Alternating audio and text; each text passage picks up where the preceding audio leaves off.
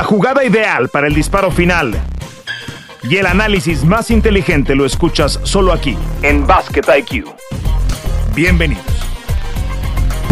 Sean bienvenidos a Basket IQ en un episodio más, este, el más especial desde que arrancamos este podcast. ¿Por qué? Porque la NBA regresa a México y qué mejor compartirlo que con buenos amigos, con la gente que está a cargo de esto que pues eh, a, a todos nos entusiasma y a todos nos refresque y nos vuelve a ilusionar el que regrese la NBA a México con, evidentemente, con Toño Rodríguez el día de hoy, con eh, Raúl Zárraga, la cabeza de la NBA en México y con alguien de la casa, con Fabio Berto. Me da mucho gusto saludarlos a los tres. Primero te saludo a ti, eh, mi querido Raúl. ¿Cómo estás? Me imagino que con mucha chamba encima estamos grabando este episodio el martes para quien lo escuche y con una semana que seguramente será una de las más, si no la más pesada en el año para ti. Hola Fer, ¿cómo están? Un gusto saludarlos, encantado y muchas gracias por esas porras y por ser el primero. Eso me da mucho gusto, me da, me llena de placer. Fabricio, ¿cómo estás? Toño, un gusto verlos. Y este, no, hombre, encantado de abrir un espacio para platicar. La ropa que traigo, a diferencia de otras entrevistas, en años anteriores, porque literal, vengo de estar en Teletón. Tuvimos una dinámica con los chicos de ahí, increíble. Jugamos en silla de ruedas, nos explicaron cómo se juega, nos subimos a la silla de ruedas nosotros para entender lo complejo que es el deporte en esa modalidad. Unos niños con una energía admirable, de verdad tanto que aprender de ellos y este, bueno, obviamente no le iba a hacer en traje, entonces claro. directito para acá, pero bueno, al fin y al cabo estamos entre amigos. Toño, ¿cómo andas? Bien, bien, emocionado de estar con ustedes, Fer, todo bien, un abrazo a todos. Fabri, ¿cómo estás? Eh, está, estamos grabando este episodio y para darle un poquito de contexto, ya ustedes lo escucharán con el resultado bajo el brazo, pero le agradecemos hoy más que nunca, Fabri, a minutos de que arranque el partido entre Argentina y Croacia. ¿Cómo andas, Fabri? Muy bien, muy bien. Bueno, un gusto saludar a Raúl, Toño, bueno, a Lola América, siempre te digo así. Eh, sí, y lo agradezco y, mucho. Y estar, y estar acá con ustedes hablando. Eh, por poco no puedo estar disfrutando esta gran semana en México, eh, bueno, por, por, razones laborales y todo que no se, no se dio, pero ah, me imagino lo que se está viviendo, he tenido la chance de estar en las anteriores y, y la gente, lo que se vuelca, la expectativa, los NBA Cares, toda la, la cosa que va pasando, ¿no? Porque uno ve el partido y dice cuánto hay atrás y realmente es increíble la afición, cómo, cómo se pega. Y, y si hubieran hecho 10 partidos seguidos, todo sold out. No tengo, no tengo dudas de eso, ¿no? Y, y, bueno, pues yo creo que y eso se lo voy a preguntar a Raúl, habrá sido los partidos que se venden más rápido de los que se han jugado en, en México, al menos así lo anunciaron. Eh, Raúl, y, y, cada quien cuando quiera intervenir, adelante. Yo solamente te quería preguntar para abrir la conversión y todos eh, le entramos como, como querramos. Eh, Raúl, es ¿Qué ha sido distinto este año después de la pandemia? ¿Cómo describirías este a diferencia de los otros, este que vamos a tener este, este próximo sábado? Uy, mi Fer, tantas cosas. Pues mira, por ejemplo, es un solo juego ahora en lugar de dos, lo cual estamos haciendo también porque tenemos pues, prácticamente 24 juegos de temporada regular con capitanes, ¿no? Entonces, como bien saben, ustedes están detrás del proyecto. Pues la idea también era, la idea de tener más juegos, precisamente es ofrecer ese componente que nos faltaba a los aficionados, que es el entretenimiento en vivo.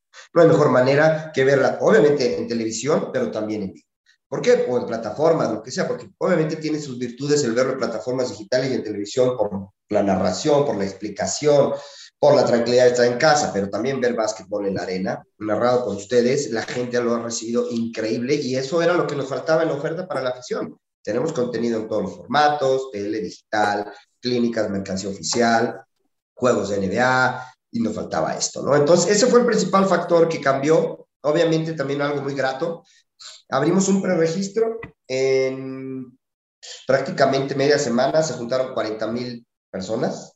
Obviamente, en la arena, pues no caben 40 mil. Entonces, pues eso, quítale, agrégale que cada uno compra mínimo dos. Entonces, prácticamente los boletos se fueron en dos días a toda gente, a aquella gente que se registró y luego abrimos al público una parte y en la semana se acabaron. Entonces, sí, yo creo que sabes qué, Fer, Toño, Fabricio, la gente estaba ávida ya de volver a ver NBA en vivo, además de los equipos Spurs que pues viene festejando su 50 aniversario, eh, Popovich que saben todo el mundo quién es y la leyenda y el coach con mayor trayectoria en la historia de la NBA, con el otro que es Spoelstra que también la tiene así, y Miami con pues, todo el trabuco que trae, ¿no? Entonces está obligado a ganar, pero bueno, nosotros estamos obligados a que la gente se divierta. Seguro, Toño. Fabri, sí, Fabri, yo, yo te quería preguntar, ¿se siente la diferencia en público latino? Siempre se, se siente por la forma. Me parece que todo el, el, público latino donde vas a jugar, vamos a decir, cualquier cancha, y es lo más cercano a todo lo que hemos, hemos nacido en países futboleros, de todo lo que son, desde las canciones, la energía. Eh, y después, bueno, cada país, me ha tocado estar en España o en Grecia, eh, jugar, y, cada afición tiene su forma, ¿no? Y, me parece que eso es, eh, es la forma de conectar, o incluso creo que fue hace un par de años cuando Luca se dirigió a la gente, Luca Doncic se dirigió y habló, y, y después pasa el micrófono y él habla perfecto español, ¿no? Entonces, con, una grosería que, que, le enseñó Gustavo Ayón. No, pero muy orgánica, muy orgánica, la verdad. Muy bien, natural. Pues viva México, pues, pues, así es, ¿no? Sí, claro. sí. Yo creo que ni sabía lo que estaba diciendo y la banda, bueno, se prendió el doble con eso. Ah, yo, no, yo no, le dije nada a la NBA. Estaba diciendo, ¿eh? te puedo asegurar que sabía. Sí, bueno, sí tiene razón. Y conociéndolo, Marc Puyés, uno que trabaja con nosotros aquí también, fue su entrenador y todo, también me decía, Claramente sí sabía, pero bueno, la banda es la banda y eso prendió a todos y partidazo. Y además creo que sabes ganó Dallas, si no me equivoco. Sí, y, la pertenencia, ¿no? Me parece que eso es lo que se busca, eh, más allá de que muchas veces hay noticias de toda índole. Esto es eh, la importancia que tiene el público latino en la NBA también, ¿no? Eh, Raúl, vos lo puedes ver y estás todo el día ahí. Eh, el año pasado haciendo, los, incluso capitanes, ¿no? El impacto que tienen los jugadores, cómo se conocen, y, me parece que eso es la, la, clave de seguir globalizando este juego, que siga creciendo y, que la gente tenga pertenencia. Es, creo que eso es lo que valida cualquier, cualquier deporte. Sí, completamente. Y esa es la intención precisamente de que Capitanes representa a México, desde luego, pero tiene talento de Latinoamérica. Por eso los juegos se ven en todo Latinoamérica. ¿no? Y es también el semillero para descargar el talento que se viene forjando con Junior NBA, con Academia y pues obviamente el día de mañana también en Capitanes. Entonces, eso fue, y, la afición en México ha respondido muy bien con Capitanes, es un proceso distinto, hay, hay que darle a entender a la gente lo que es G-League, porque no, la gente no sabe, no entiende todavía eso, y luego no entiende el nivel o no está consciente del nivel de talento que viene a la arena. O sea, Okafor, ese tipo de jugadores que, que realmente traen un nivel de juego de NBA y que puedes verlo en la misma arena, por un precio obviamente mucho más este, accesible y de manera regular en 24, días, 24 juegos. Eh, había una estadística que revisaron en la página de la G-League, creo que es más del 73% de los actuales jugadores en rosters de la NBA, tú la tendrás quizás más precisa, Raúl, en este momento no me acuerdo, que han pasado por la G-League, ¿no? O sea, que han estado en algún momento involucrados en la Liga de Desarrollo. Totalmente, ¿no? Pues la tienes tú más, mucho más accurate, Fer, para variar. Este, yo siempre digo que arriba del 50%, no sabía que ya estaba el 75%, ese ya ahorita lo hago para mis próximas entrevistas, ya te lo voy a robar. Este, porque sí, efectivamente se genera, y eso habla justamente de que estás viendo talento que al rato va a estar en la NBA, tú dices, yo lo vi en México en vivo lo saludé, y aparte el acceso, se salen de la cancha, saludan a los niños, eh, vamos, o sea, hay una, hay una dinámica padrísima que se está creando, va a llevar tiempo, evidentemente, esto no es magia, pero estamos muy contentos. Yo, te quiero preguntar algo, Raúl, y a ver qué, también piensa Fabri desde el punto de vista de un jugador. Por ejemplo, en la NFL se, pelearon eh, hace unos meses, literalmente las franquicias, por ver quién agarraba el mercado mexicano. Entonces la NFL tuvo este plan de negocios, ¿no?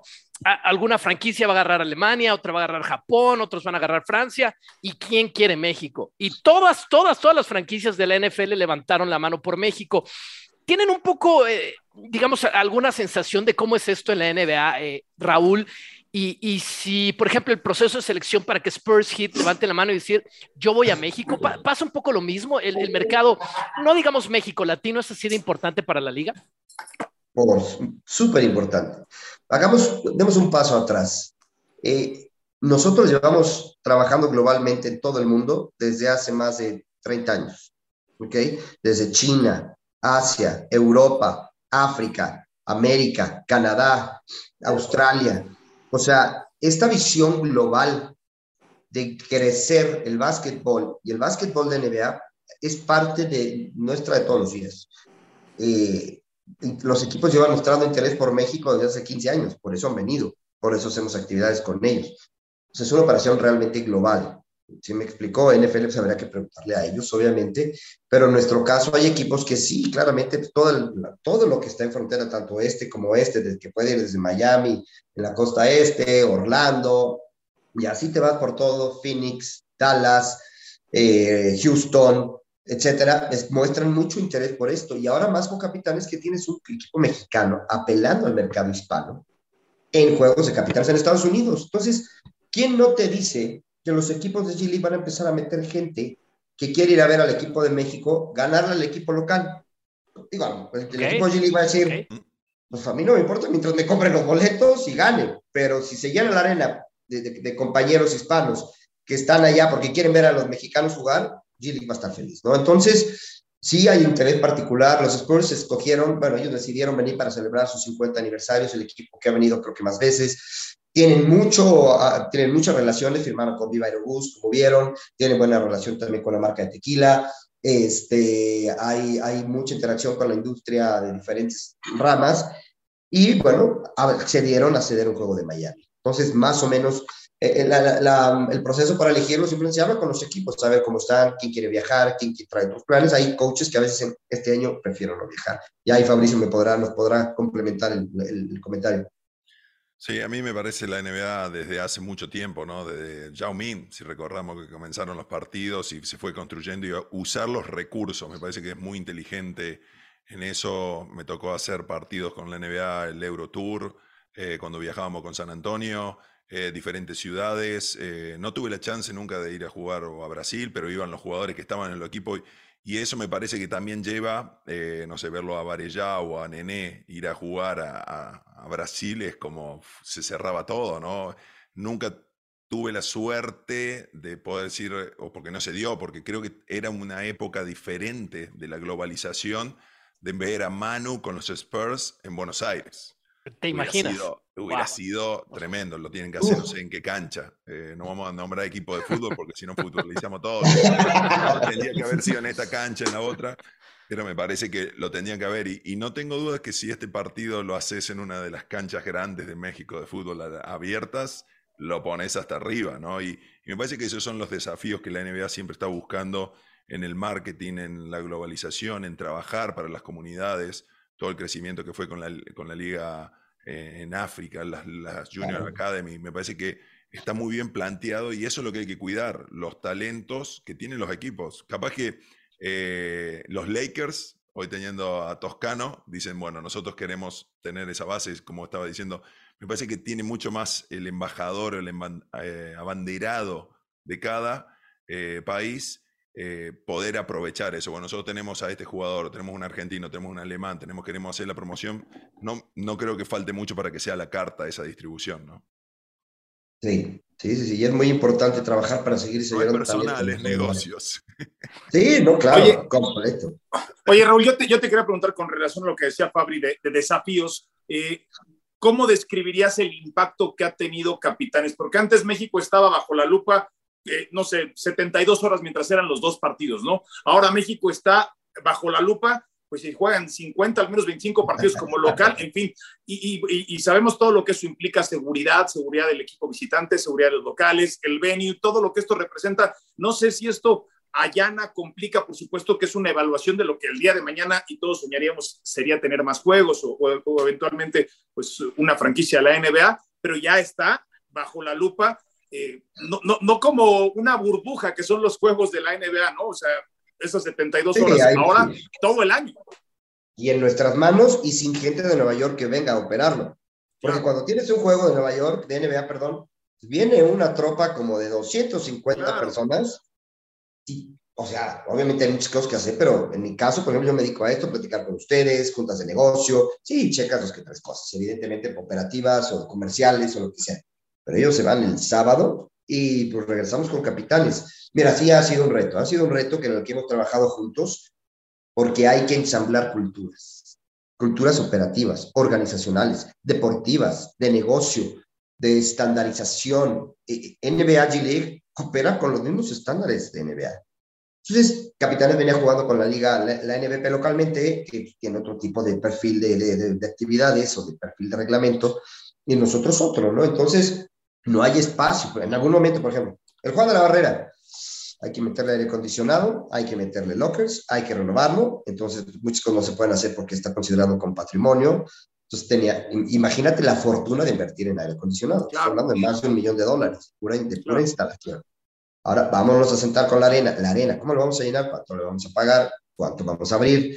La operación, el primer día tuvimos conflictos con la operación y mis disculpas a toda la afición. Este, ¿Por qué? Porque hicimos, hicimos el evento muy grande y nosotros nunca hubo una confusión con la gente que estaba atendiendo las puertas y la comida y no había suficiente staff. Entonces aprendimos y mis más sinceras disculpas, repito, a los aficionados y a los socios, pero bueno, lo vamos resolviendo. Ahorita esperamos igual una, invitamos a muchas fundaciones para el juego del, del viernes también, fundaciones, escuelas, eh, coaches, etcétera, y, eh, pero no está seguridad. Eh, la parte de operar todo el juego, la chicharra, la publicidad, la, publicidad que sale en el rotational courtside, este, los banners que salen ahí abajito de la mesa, eh, ¿dónde van a vivir los jugadores? No van a vivir los jugadores, viven en Polanco. O sea, como la NBA. Entonces, al principio, Capitán me decía, híjole, es que me va a subir el presupuesto. Pues sí. Y lo subió. Y Capitanes, firme, lo logró y, muy bien con Capitanes. Hemos ido a donde practicar los viajes, eh, temas de visas. Una cosa trae el equipo de NBA, hablas con aeropuertos, pásenle todos, ya se van. Adiós, equipos de NBA. Aquí, pues tienes 24 equipos que vienen de visitantes, llévalos, transportanlos, y con un equipo de NBA, G League, de capitanes, perdón, que es nuevo prácticamente todo, ¿no? entre ellos. Sí, ha sido muy, ha requerido mucha atención, pero lo que siempre ha prevalecido, eso sí se lo reconozco a Roberto hace ratos y a toda la gente que trabaja ahí con Moisés Cosillo, Gilberto Hernández, es toda la actitud y toda la disposición para resolverlo de la mejor manera posible y seguramente al rato esto va, va a estar en modo automático como casi casi pasa en Estados Unidos. Se, se, te subió la chamba y seguramente te suena mucho más el teléfono, Raúl, ahora. Te lo garantizo. o los WhatsApp y los mails de Nueva York, porque aparte, claro. oye, ¿cómo van los capitanes? Bien, y los patrocinios, pues también hay que claro. número. Tienes AT&T, firman con Mercado Libre. Entonces, y con la operación existente, yo no tengo más gente ahorita dedicada a capitales, entonces estamos en eso, pero sí es, hay que demostrar, ya sabes cómo es este mundo corporativo, claro. primero demuéstrame los ingresos y luego te pongo más gente. seguro, seguro. Oigan, para, para terminar esta, esta parte y, y, agradecer a Raúl Fabri, ¿a, ¿a, poco a Popovich le gusta viajar? Yo creo que es el último coach que me imaginaría que, que le gusta tanto salir de Estados Unidos, salir de, de, lo que uno puede considerar su, su, espacio, las cosas que él controla, pero me, me, lo, me, lo, recordó, lo recordó ahorita Raúl. Es de hecho el equipo que más veces ha venido a la Ciudad de México y yo le he visto disfrutar con, con, con niños de, de, comunidades indígenas en México y demás. La única vez que lo he visto sonreír en persona eh, fue con estos niños. No, no, no lo puede sacar un poco a un, a un coach que desde fuera parece gruñón, Fabri. Al triqui, con los triquis. Sí, con los no. triquis. Sí, me, me, parece que es algo, primero, la, lo que él disfruta, ¿no? Esa, ese intercambio cultural en cualquier país que he tenido la posibilidad de. de, de Porque de después los invitó a San Antonio, ¿te acordarás, Fabri? Sí, y los recibió, sí. a mí me tocó hacer esa cobertura en San Antonio. Totalmente. Los, los llevó a su restaurante, en fin, tremendo. Eh, sí, y, sí, y, me parece que eso es la, el intercambio y es algo que. Eh, baja línea, ¿no? Si vemos desde las reuniones que se hacían con los jugadores o eh, el otro día comentábamos, decíamos, muchas veces los jugadores tiempos atrás decían, no, con el cuerpo técnico no vamos a comer, o esto, o lo otro, y se genera esa ida y vuelta, esa construcción de química, y, y, los jugadores aprenden, y también les llega a esos mensajes que él sigue dando y que sigue, y me parece que ahí está lo, lo nutritivo de una acción, ¿no? Porque muchas veces decimos, ¿qué impacto? ¿no? Tenemos que dejar de mirar cuánto así el impacto, viste, si tenemos muchos likes, sino que hay que hacer las cosas para generar un bien, para que genere eh, un que la comunidad cuando lo ve decir, ah, este equipo viene porque le gusta estar acá, le gusta vivir la experiencia, cree en nuestra cultura, es algo como que por ahí pasa de decir, bueno, tenemos que reculturizar o rehacer algo para, para seme, semejante país o a otro país. Y me parece que eso es lo que, es lo que se busca y la tiene súper clara Pop.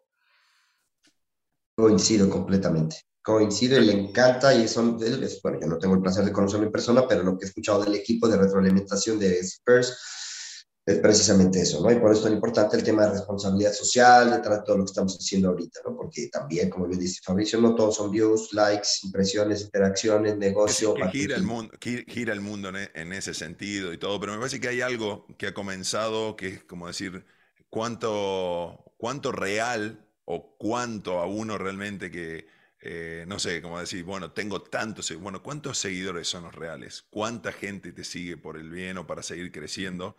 Eh, tengo historia, no sé, de que íbamos a una, a una, práctica y de repente terminar en un museo o en un lugar eh, antes de un partido de la mañana y decía, esto tienen que ver antes de que pensemos en el partido. Y me parece que esas cosas son, eh, nos deja marcados a todos y después nos genera que nosotros queramos repetir esa experiencia con alguien. La experiencia es clave, Fabio. Estoy de acuerdo completamente que, cumplió 26 años, por cierto, esta semana al frente de los Spurs de San Antonio. Bueno, mi querido Raúl, te despedimos, te dejamos que sigas chambeando con todo el equipo de, de NBA Latinoamérica, con todo el equipo de Nueva York, seguramente estará esta semana acá en la Ciudad de México. Te mandamos un fuerte abrazo y nos vemos el fin de semana. Muchas gracias, Raúl. Es un placer platicar con ustedes, Fabricio. Nos veremos pronto, Toño, Fer. Suerte con Argentina, Fabricio. Y este, gracias a toda la gente que nos escucha. Nos vemos pronto. Saludos. Perfecto. Nosotros nos quedamos platicando un ratito más acá en Basket IQ. Tomamos un respiro y ya volvemos. Esto es Basket IQ. Regresamos. De vuelta a Basket IQ nos quedamos Fabri, Toño y un servidor. Eh, Fabri, ¿cómo describirías eh, el, momento, la etapa que está atravesando el equipo los Spurs de San Antonio? Porque ya lleva un rato en, una reconstrucción. no, es, no es fácil correr esta franquicia, Fabri, tú la conoces a la perfección, porque tampoco, y habrá que ser honestos, no es el destino más atractivo para reclutar agencia libre, ¿no? A, los peces gordos dentro de la agencia libre. Entonces, todo viene de la, del desarrollo de jugadores, del draft, del reclutamiento. Durante muchos años el equipo que mejor lo ha hecho, pero parece que en los últimos años pues no han dado esa tecla y de pronto llegan estos cambios que, al aficionado de los Spurs le resulta difícil entender, ¿no? Ahora su mejor jugador se fue al equipo de los Hawks. En fin, ¿cómo describirías esta etapa, Fabri? Tratar de buscar el camino de reconstrucción. Si no sé, hablamos de unos Bulls o equipos que han le ha tomado, no sé, siguen buscando y encuentran y dicen, pues bueno, parece que este es el camino y de repente reconstruyen de nuevo. Eh, yo a mí me parece que, o incluso cuando lo ves y, y, de la manera que juegan, no han perdido el estilo, ¿no? Después el talento y el crecimiento de los jugadores lo siguen en el desarrollo. Para mí es reconstrucción y desarrollo de talento. Vos lo decías muy bien, hoy más que nunca está marcado que los, las superestrellas o las mega estrellas quieren jugar en los mercados grandes, ¿no? Claro. realmente, y, generar no solo eso, también me parece que esa interacción con el, con el público latinoamericano de, San Antonio, no hay muchos equipos que tengan ese impacto. Vamos a decir, bueno, Miami, sí, Miami está un poco más allá, Los Ángeles, bueno, me parece que el, el, el fiel que baja la línea directo, vamos a decir, bueno, tiene que ser Houston, Dallas, o San Antonio, y San Antonio por los jugadores ha tenido mucho de sí. Y ese es el impacto que tiene que generar subir a, no sé si ser las franquicias más importantes, a mí en historia y en cultura y en desarrollo de jugadores no hay duda que es, San Antonio Spurs, y lo siguen haciendo. De repente, a mí me pareció eh, muy directo que digan, no queremos hacerle perder tiempo a Murray para adelante para, para, jugar y que pierda los años en reconstrucción y decir vaya a un equipo. Eh, son los valores también, ¿no? No sé si serán o habrá más cambios. Para mí hay jugadores que tienen valor y que hay equipos que van a buscar darle buenos picks. Cuando ves el próximo draft y decís, che, los últimos dos partidos o no sé, cuando le ganan a Cleveland o le graban a Miami, vos decís, hace falta ganar cómo se ha cambiado también las reglas del draft y de estar en esos cuatro primeros lugares por los porcentajes que te pueden tocar, llevarte a un buen Bayama que puede, es, es un, realmente un jugador o los primeros dos, tres que pueden ser un impacto tan grande, no sé si ustedes opinan lo mismo, para claro. cambiar una franquicia, ¿no? Sí, con Scoot Henderson también, Toño. Sí. sí la, idea es que eso pase, ¿no? Son, usted, estamos de acuerdo, son dos jugadores que pueden impactar y llevar de inmediato. Sí, que, vienen del profesional los dos a su manera y eso los, va a poner más listos para hacer un impacto desde su primera temporada. No la idea es eso es lo que pensamos. No, no, no debe ser fácil, no, no debe ser sumamente difícil. Ahora, Fabri, eh, digamos que de John Murray, antes Kawhi Leonard, se, fueron de San Antonio y sobre todo Kawhi, ¿no? Que era, digamos, la pieza clave en la reconstrucción con la experiencia además de título que, ya tenía con Popovich. Eh, ¿Tú, crees que, en algún punto sea válido pensar que, que Popovich puede perder el toque? No, yo incluso eh, me gusta ver, y ayer eh, escuchaba en la transmisión, que, tuvo un partido, bueno, que no había estado y volvió, y el, ímpetu, la energía que le puso al equipo en defensa y los últimos dos partidos mejoró en ese aspecto. Como que no pierde eso de decir, tampoco estoy acá para perder 70 partidos. Eh, me parece que ya es el ADN del equipo, ¿no? Juegan muy duro, como decís, ¿cuál, es la cualidad? Juegan durísimo. Cualquier equipo que subestime a jugar a San Antonio se lleva, eh, pierden el partido. Entonces ya el año pasado pasó mucho cuando se, se en el play-in, que nadie decía, bueno, San Antonio puede estar, pero jugaron muy bien y muy duro. Uno de los equipos que más juega duro. Hoy los equipos ya respetan y dicen, che, tenemos que nivelar esa motivación para jugar.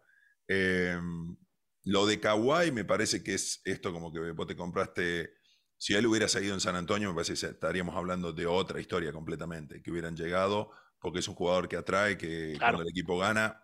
Eh, lo, hemos debatido en un par de veces en NBA esta noche, de decir, eh, si Kawhi eh, Pachulia no pone o no llega a esa defensa que se lesiona, el equipo iba ganando. Yo no la tengo tan clara que pasaba los Warriors. Claro. el deporte es así. Las lesiones son una parte del deporte. Eh, y después se puede decir, me compré un auto que no falla. Se te puede romper el motor y un caso, bueno, para mí es un caso de esto que hubo un ruido en, en, esta, en la organización y todo, se fue Kawhi y no hay dudas que te, que te daña. Es como que hubiera pasado en, el, en, el año, en la temporada número 10, Tim Duncan se fuera. Claro. Así, salvando diferencias, ¿no? Para no, no, claro, claro. no hay comparación con él.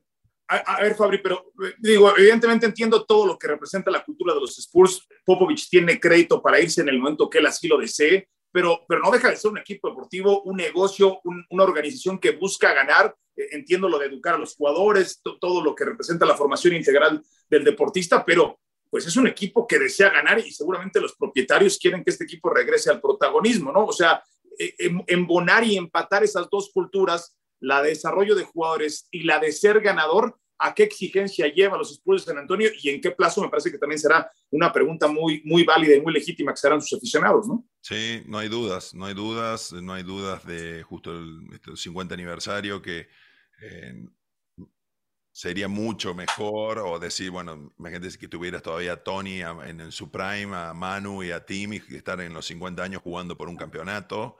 Claro. Eh, pero me parece que tienen mucho, el orgullo que tienen todos los que se ponen la camiseta de defender eh, ese legado me parece que suma. Y después que hay nuevas partes de ownership del, equipo que quieren buscar que eso mejore, no, no, no tengo dudas. Eh, no hay un equipo que diga, bueno, ¿cuántos años vas a estar para reconstruir? No sé, un Oklahoma. ¿Cuánto? Y el talento y tener no sé cuántos picks de draft. Me voy a decir, si tienen este año 10, el otro año, ¿viste? Es una cantidad que... Sí, pero Oklahoma no tiene el pedigrí que tiene San Antonio, entonces ahí no hay urgencia por ganar.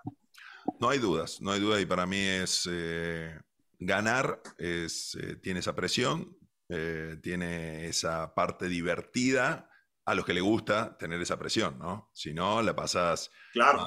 si no te bancas eso, tenés que estar en otro equipo. Oye, Fabri, hablando de equipos ganadores, de coaches ganadores y de, clubes como Copedigrí, viene el hit, viene el hit para este partido del que hemos hablado este capítulo. Mientras grabamos, están en la posición 10 de la conferencia este. Mantienen el core, además de la temporada pasada. ¿Tendrías alguna explicación de, de, cómo es que el hit fue tan bueno la temporada pasada y ha empezado mal para sus estándares esta temporada? Muchas veces depende de la temporada y te puedo decir, de, lo que me tocó tener un equipo, decían, bueno, jugamos bárbaro la temporada regular y llegamos al momento después, como el momento bisagra después del All-Star Break y de repente decís, wow, mira ahora cómo jugamos. Nos pasó en el año de campeonato que fue playoff, 16 partidos, jugamos una defensa increíble y comenzamos a construir eso después del All-Star Break. Estamos muy acelerados muchas veces en definir posiciones, ¿no? En decir, eh, Miami está fuera, ya no compite. Y de repente se te mete en una final, de repente está en una final de conferencia. Eh, me parece que hay un equipo que, está con un gas o una gasolina especial, que es Boston, eh, porque perdieron una final, porque se los veía como favoritos también. No era, no era un, 60, un 80-20, sino que era, no sé, 50-50 cuando comenzó la final con los Warriors. Y después decís, che, pero esto juegan, me parece que Tatum está en otro nivel, me parece que Jalen Brown han encontrado esa química. También no puedes sacar a los Warriors porque comenzaron 2 de 11 o no sé, los partidos visitantes. Eh, algunos, los sacamos los tres, decimos, no, los Warriors hoy, este año no salen. Y de repente comienzan a engranar.